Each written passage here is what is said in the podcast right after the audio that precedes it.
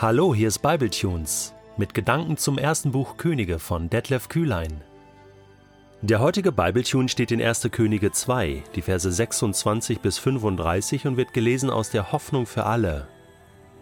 Zum Priester Abiatar sagte Salomo: Geh zurück in deine Heimatstadt Anatot und bewirtschafte dein Land. Eigentlich hast auch du den Tod verdient. Doch ich will dich nicht hinrichten, denn du hast zu Lebzeiten meines Vaters David die Bundeslade getragen.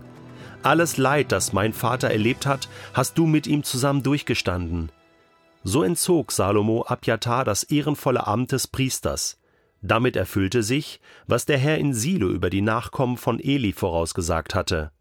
Bald erfuhr Joab, was geschehen war. Damals bei Absaloms Verschwörung hatte er sich den Aufständischen nicht angeschlossen, doch diesmal hatte er sich auf Adonias Seite geschlagen. Darum ergriff er nun schnell die Flucht, er floh in das heilige Zelt des Herrn und hielt sich an den Hörnern des Altars fest. Salomo erhielt die Nachricht, Joab ist ins Heiligtum geflohen und steht jetzt dort beim Altar. Als Salomo das hörte, befahl er Benaja, dem Sohn von Jojada, Geh, stich Joab nieder. Benaja ging ins Heiligtum und sagte zu Joab, Der König befiehlt, du sollst sofort herauskommen. Doch Joab erwiderte, Nein, ich komme nicht, wenn schon, dann will ich hier sterben. Benaja kehrte um und teilte dem König Joabs Antwort mit. Da ordnete Salomo an: Gut, wie er will, stich ihn nieder und begrab ihn. Dann sind weder ich noch meine Nachkommen weiter verantwortlich für das Blut, das Joab ohne Grund vergossen hat. So wird der Herr ihn für den Mord an zwei Männern bestrafen, die weit ehrenhafter und besser waren als er. Abner, der Sohn von Ner und oberste Heerführer der Truppen Israels, und Amasa, der Sohn von Jeta und oberste Heerführer der Truppen Judas, Joab hat sie ohne Wissen meines Vaters mit dem Schwert erstochen. Diese Blutschuld soll für immer auf Joab und seine Nachkommen lasten. Davids Thronfolgern aber und allen seinen Nachkommen möge der Herr ewig Frieden schenken. Da ging Benaja wieder hinauf zum Heiligtum und erstach Joab. Man begrub ihn auf seinem Grundstück in der judäischen Steppe. Der König ernannte Benaja, den Sohn von Jojada, an Joabs Stelle zum obersten Heerführer, und dem Priester Sadok übergab er das Amt des abgesetzten Priesters Abjatar. Irrt euch nicht, Gott lässt sich nicht spotten, denn was der Mensch sät, das wird er ernten. Rate mal, wo das steht in der Bibel. Ja, im Neuen Testament, im Galaterbrief, Kapitel 6, Vers 7. Wie kommen wir nur manchmal dazu zu denken, dass das, was wir tun, keine Konsequenzen haben wird? Ja, natürlich ist Gott gnädig, aber wenn ich doch Gottes Gnade in Anspruch nehme für mein Leben, für meine schlechten Taten und sage, bitte Gott, sei mir gnädig, sei mir Sünder gnädig, dann versuche ich doch danach mein Leben zu ändern und nicht so weiterzuleben wie bisher, oder? Gottes Gnade in Anspruch nehmen, seine Liebe in Anspruch nehmen, das durften Menschen schon immer im Alten und im Neuen Testament und auch heute. Abjatar und Joab haben das nicht in Anspruch genommen, obwohl sie von Gottes Gnade wussten. Sie sind nicht umgekehrt. Sie sind nicht zu Salomo gegangen und haben gesagt, es tut uns leid, was wir getan haben. Davon lesen wir nichts. Und es ist doch logisch, dass König Salomo seine schärfsten Gegner, Abjatar und Joab, die sich damals Adonia und dem Aufstand Adonias angeschlossen haben, beseitigen wird. So, und genau das passiert jetzt auch. Abiatar erlebt eine gewisse Gnade. Eigentlich sagt Salomo zu ihm, du hast auch den Tod verdient, doch ich will dich nicht hinrichten, du hast nämlich vieles Gutes auch gemacht. Zu Lebzeiten meines Vaters hast du die Bundeslade getragen, warst ein toller Priester. Äh, alles Leid, äh, was mein Vater erlebt hat, da warst du äh, mit dabei, hast es mit durchgestanden, ja. Aber ihm wird das ehrenvolle Amt des Priesters entzogen. Das ist natürlich, ähm, das ist natürlich die Konsequenz. Und interessant ist, dass es in Vers 27 heißt, damit erfüllte sich, was der Herr in Silo über die Nachkommen von Eli vorausgesagt hatte. Da musst du weit zurückblättern, nämlich 1. Samuel Kapitel 2. Das war noch ganz weit zurück, noch vor David, vor Saul. Da war da war Samuel, der Prophet Samuel, mal gerade geboren. Da haben die Söhne von dem damaligen Priester Eli ziemlich groben Unfug gemacht.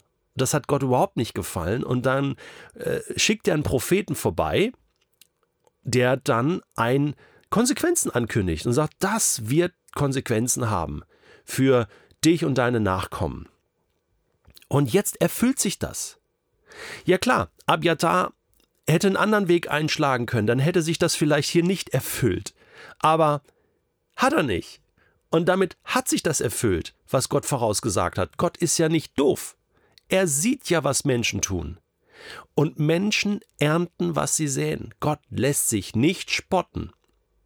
Interessant ist, dass der Schreiber der Königebücher das gewusst hat und hier eine Verbindung, eine Brücke schlägt zu 1 Samuel 2. Also kannte also die Geschichte Israels. Ich finde das einfach ähm, äh, lustig und nein, einfach spannend zu sehen, wie die Bibel sich sozusagen hier gegenseitig auslegt ne? und sich miteinander verbindet. Das ist eine Geschichte, auch wenn es in unterschiedlichen Büchern steht. Tolle Sache. Okay, und Joab genauso. Und ich meine, der war jetzt nun wirklich dran. Oder konnte er sich bei der Verschwörung Absaloms noch zurückhalten, hat er sich jetzt hier auf die Seite Adonias geschlagen und der wusste, was ihm blühte und äh, ergriff nun schnell die Flucht. Und er dachte sich, gut, wenn ich da in das heilige Zelt gehe und mich so wie ähm, Adonia auch äh, ne, festhalte da am, am Altar an den Hörnern, kann mir nichts passieren. Ähm, aber er war ja schuldig und deswegen ähm, sollte er getötet werden. Nur ähm, in den Mosebüchern steht, du sollst ihn nicht direkt am Altar umbringen. Und jetzt dachte sich Joab, okay, ich bleibe jetzt hier, hier kann mir keiner was antun, solange ich hier äh, bin, ja, ähm, kann mir nichts passieren und, und ähm, ja, das sieht Benaja auch, der ihn ja umbringen soll, und, und äh, erzählt das dem König und sagt, der will gar nicht rauskommen, was soll ich denn jetzt machen? Der will da sterben. Ähm, man fragt sich ja, warum will der jetzt da sterben? Er wusste schon, dass er sterben muss, aber warum will er am Altar sterben? Wollte er, dass Salomo dieses Gesetz bricht sozusagen? Ich habe fast den Eindruck, dass Joab irgendwie weiß, dass sein Tod jetzt auch gerechtfertigt ist und er will hier sterben. An diesem Altar. Vielleicht so als Sühnungsgedanke oder so, ja, sein letzter Wille, irgendwie doch in der Gegenwart Gottes zu sterben, habe ich so den Eindruck. Und Salomo sagt, ja gut, dann mach's halt da. Also, dann ist das jetzt halt so. Sein Wille soll geschehen. Und dann lässt auch Joab sein Leben.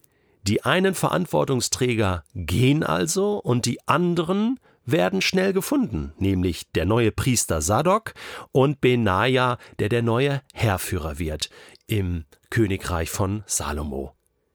Die einen gehen, die anderen kommen. Irrt euch nicht. Gott lässt sich nicht spotten. Was der Mensch sät, wird er ernten. Die einen haben aufgrund ihrer Verantwortungslosigkeit die Konsequenzen geerntet, die, die daraus entspringen, und die anderen, die treu waren, wurden belohnt. Auch sie haben etwas geerntet. Es ist jetzt die Frage, was säst du in deinem Leben? Vielleicht spricht ja gerade dieser heutige Bibeltune in dein Leben hinein und du überlegst, hoppla, ich kann und ich darf nicht einfach so weitermachen. Das weißt du schon lange. Und es ist Zeit, Gottes Gnade in Anspruch zu nehmen und umzukehren und zu sagen, Schluss, mache ich nicht mehr, will ich nicht mehr, das ist verantwortungslos. Auch Gott gegenüber und Menschen gegenüber. Gott lässt sich nicht spotten.